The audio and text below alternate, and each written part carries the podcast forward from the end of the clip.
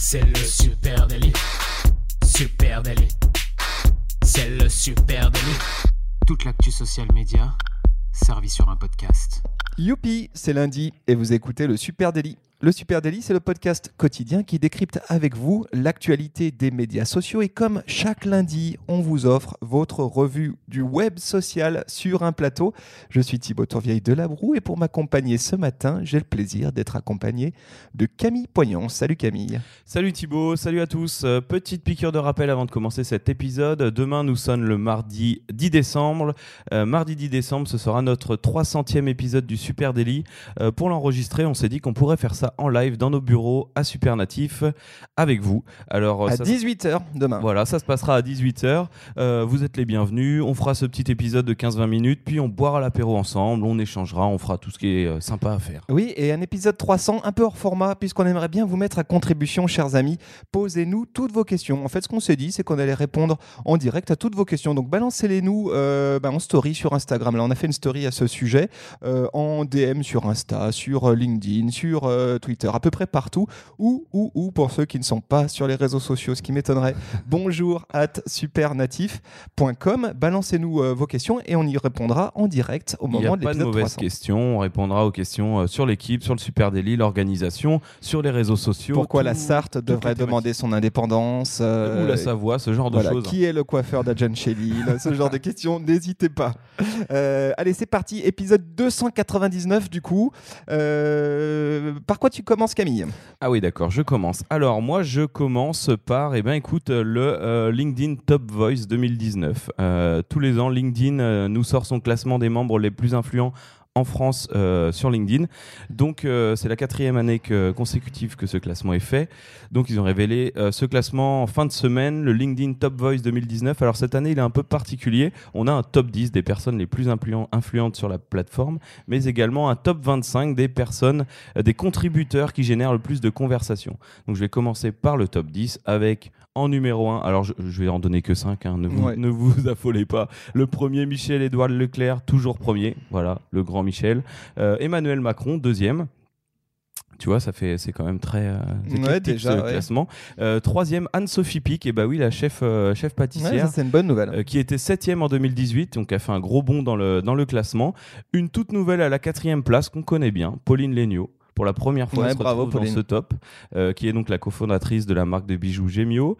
Et le cinquième, le triple champion olympique et président de Paris 2024, Tony Estanguet. On imagine bien que tout le flux d'actu qu'il y a eu autour de Paris 2024 l'a fait euh, remonter. Donc, euh, eh ben, ça fait un beau mélange entre sport, euh, bijouterie et président de la République.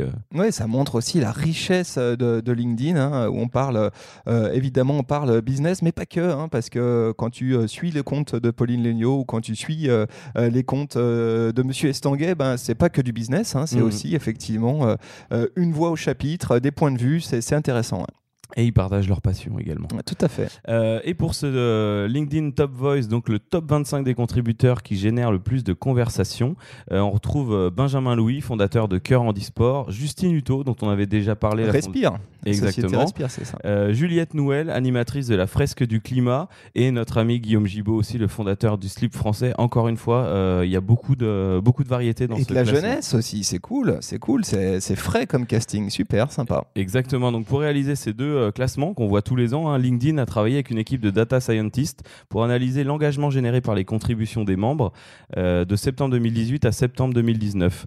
Et ils ont analysé le volume de réponses engendrées par les contributions d'un utilisateur et la propagation de ces réponses. Donc c'est euh, ultra ultra data pour pour commencer ce podcast. Très intéressant, euh, LinkedIn Top Voice. Alors moi, je, je passe euh, du, du- de totalement autre chose hein, avec Snapchat.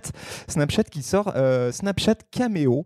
Je ne sais pas si tu as vu ça, Camille. C'est tout neuf. hein. C'est euh, Snapchat qui lance une grande nouvelle fonctionnalité. Je dis grande parce que franchement, je pense que celle-ci va faire une grosse diff dans le paysage.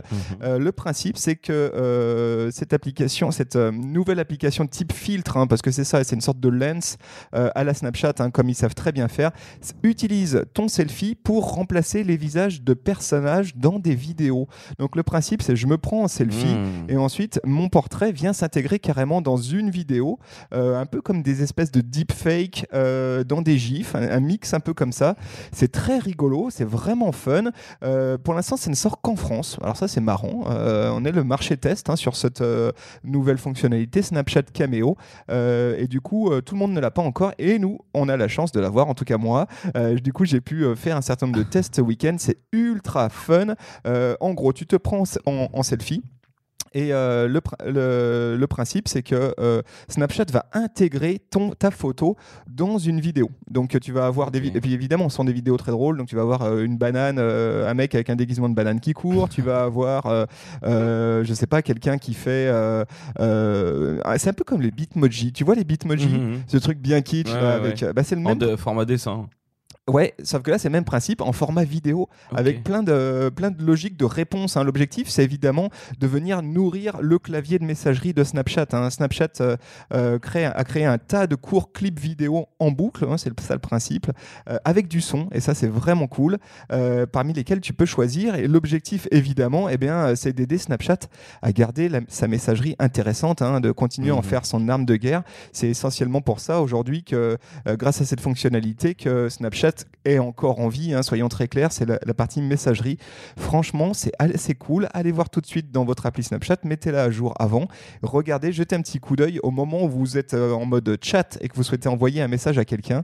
eh vous avez une petite icône euh, près de votre clavier qui vous permet d'accéder à euh, ces caméos.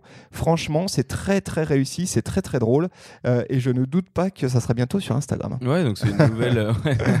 oh, les copieurs. C'est une nouvelle arme en fait. Ils, ont, ils avaient déjà toute la partie lens. Là, s'ils se lancent sur un nouveau format, c'est assez cool. Ouais, en fait, je pense, et, et là encore une fois, euh, attendez-vous à, à aller voir débouler ces trucs-là euh, ailleurs que sur Snapchat, hein, parce Mhm. qu'on le sait, hein, Snapchat aujourd'hui, c'est euh, quasiment plus une plateforme de création de contenu qu'une plateforme réellement de, de social media. Et mon petit doigt me dit que ces caméos, vous allez en retrouver dans Twitter, vous allez en retrouver peut-être même exportés ensuite dans Giphy, vous allez en retrouver dans votre Insta Story, etc. Et tu te rappelles, il y a deux ans, tu nous amusais avec des gifs de toi en cosmonaute, euh, des vidéos de toi en cosmonaute. Il y avait des applis qui faisaient, euh, euh, alors avec quelques modèles seulement, déjà ça, mais là, Bah là, c'est exactement le même principe. ça avec vient le- d'être intégré. avec le son qui est très très drôle. Donc, donc voilà, allez, allez jeter un coup d'œil là-dessus. C'est exclusivement sur le marché français pour l'instant. Et ça devrait sortir d'ici à, fin demi- euh, à fin 2019. Eh ben, on a hâte de tester.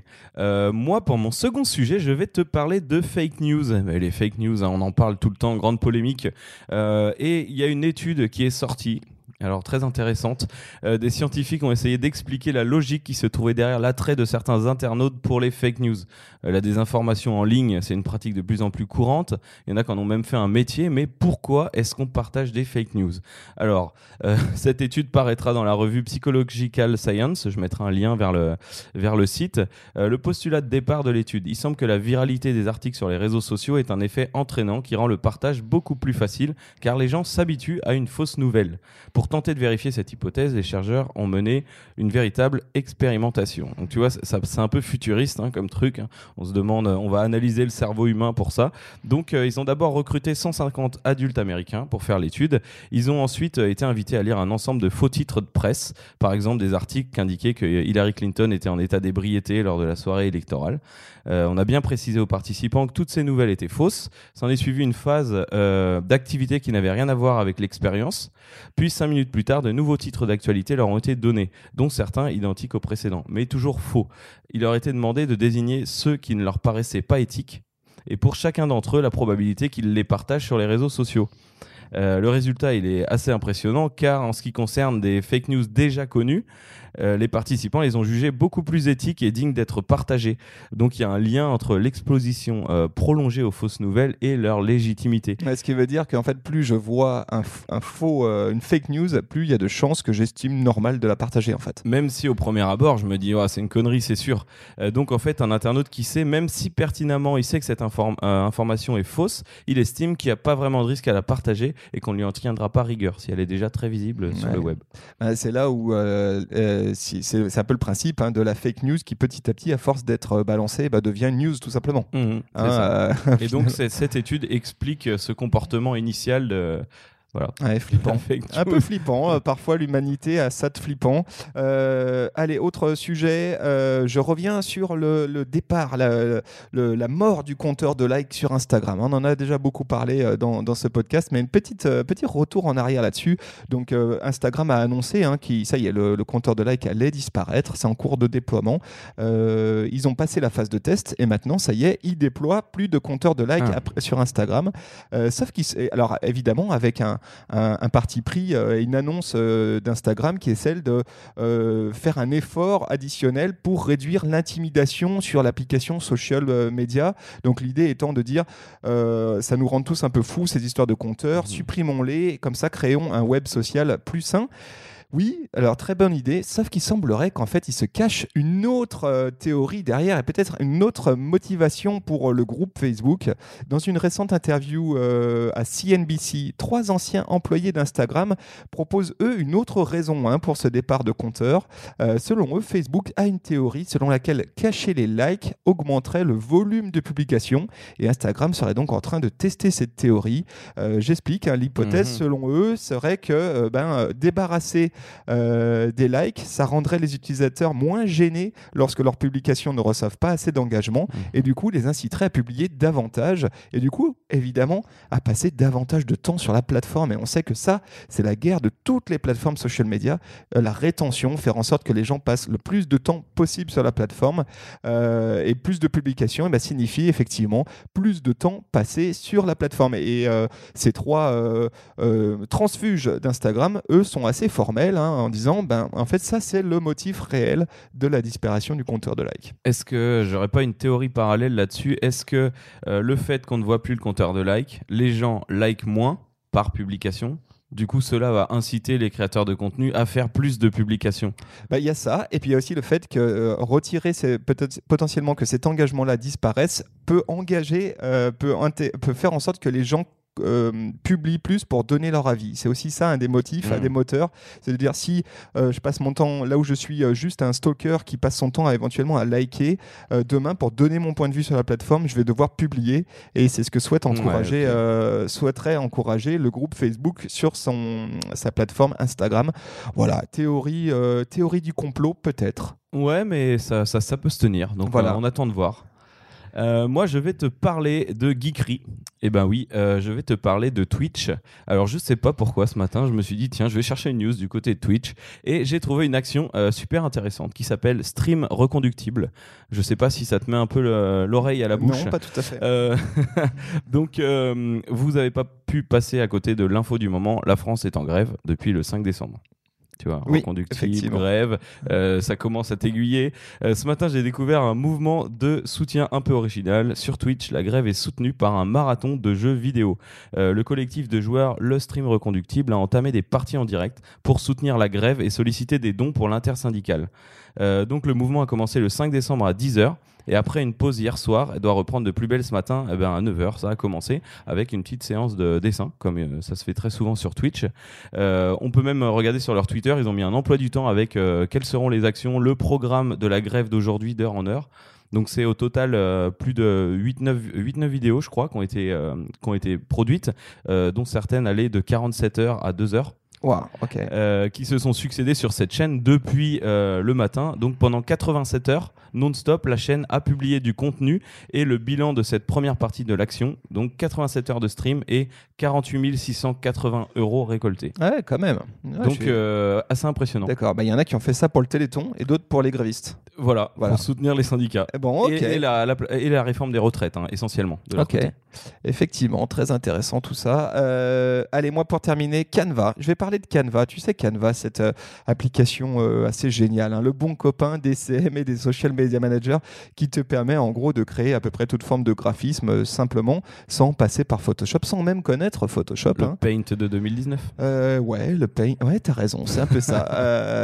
Eh bien, bonne, bonne nouvelle, les amis, puisque Canva évolue hein, et dans le bon sens. Vendredi dernier, la société a fait une série d'annonces très, très, très cool. Alors, ce que je peux dire, c'est qu'il y, en a, il y a trois grosses annonces hein, que j'ai notées. La première, c'est Canva Apps. Euh, Canva Apps, ça va permettre aux développeurs et aux clients de l'application de s'appuyer sur Canva et un certain nombre euh, d'outils externes comme Dropbox, Google Drive, Photomosh, etc. et Instagram. En fait, euh, Canva va venir se pluguer avec les API de ces, euh, de ces plateformes-là, ce qui veut dire que tu pourrais accéder à ton contenu Drive, par exemple, dans l'application Canva pour venir illustrer un visuel ou potentiellement sauvegarder directement dans Drive. Poster un canevas sur Insta? Eh bien, peut-être. On Mhm. ne sait pas, hein, c'est pas encore en place. Ils ont fait cette annonce. On a hâte de voir. On parle de 30 applications euh, disponibles euh, euh, et en partenariat avec Canva dès son lancement. Donc à voir. On, on voit comment ça pourrait peut-être s'imbriquer même avec des Trello. Avec, et c'est vrai que là, ça ouvre plein de potentiel. Le Ouais, deuxième, La deuxième annonce cool qu'a fait le groupe Canva, c'est Canva for Desktops. Et donc c'est une version desktop de Canva. Et là aussi, c'est une bonne nouvelle parce que ça va permettre de créer du contenu en local, hein, sans connexion euh, Internet. Donc, euh, quand tu es dans le train et que tu dois euh, Mhm. rapidement créer un visuel, ça aussi, c'est une très bonne nouvelle. Et la troisième, et celle-ci était peut-être très attendue, c'est Canva Vidéo. Et Mhm. ça, c'est quand même un, pavé dans, un pavé dans la mare. hein. Canva va proposer un outil de montage vidéo permettant des montages faciles. hein. On imagine exactement comme tu peux le faire aujourd'hui avec du Canva, euh, sans aucune euh, expérience préalable requise. Et il proposera des modèles vidéo, hein, là aussi, euh, l'accès à une bibliothèque de contenu de stock, hein, comme ils le font euh, d'ores et déjà, avec des vidéos, de la musique, etc. Et des outils d'animation ultra faciles à utiliser. C'est quand même un game changer et il y a des chances que ça puisse booster un certain nombre de créateurs de contenu euh, qui n'ont pas forcément des grosses ressources euh, ou des le- grosses compétences. ou des grosses compétences dans le montage vidéo. Et on ne doute pas que ça sera très très bien fait, comme a pu le faire Canva sur euh, le graphisme. Ouais, ça peut être vraiment cool. Je trouve que Canva, en fait, il, se, il évolue en parallèle de Keynote, tu sais, l'appli Mac qui ressemble un peu à, à PowerPoint vulgairement. Mais dans Keynote, on peut aussi intégrer plein de vidéos. Ça marche super bien et c'est quand même assez simple. Euh, et je trouve que Canva, il évolue euh, dans ce sens-là euh, pour apporter encore plus de simplicité. Moi, j'ai le sentiment que c'était le dernier truc qui manquait pour en faire Mm. vraiment euh, l'outil parfait pour les, les activateurs de contenu social media. Parce qu'aujourd'hui, tu peux, tu peux tout créer, hein, ton, ton social media. Dès qu'il y a du visuel à faire, tu peux le créer dans Canva et c'est quand même très très quali hein, le rendu. Non, c'est clair. Et là, tu vas pouvoir le faire en vidéo. Donc, très très hâte de voir ce que ça va donner. Le tout étant à venir en 2020. Et bah, super news. Voilà, les amis, c'était euh, bah, c'était euh, c'était lundi. Youpi, c'est lundi. Euh, on espère que cet épisode vous a plu. N'hésitez pas à venir nous en parler sur les réseaux sociaux @supernatif. Sur Instagram, Facebook, LinkedIn, Twitter, Pinterest aussi. Voilà, et puis vous êtes de plus en plus nombreux à nous écouter chaque matin. On vous remercie du fond du cœur, puis d'amour sur vous, les amis. N'hésitez pas à partager cet épisode et ce podcast euh, à des potes. Voilà, peut-être que ça peut leur plaire. Et ça leur plaira sûrement. Alors, on vous souhaite un très bon lundi et une très bonne Merci semaine. à vous tous. Salut. Et on attend vos questions. hein. N'oubliez pas, on attend vos questions sur Instagram, sur Twitter ou bonjour à Supernative pour l'épisode 300. Et éventuellement, on vous attend pour nous rejoindre. Exactement. Allez, salut, à tous. ciao. ciao.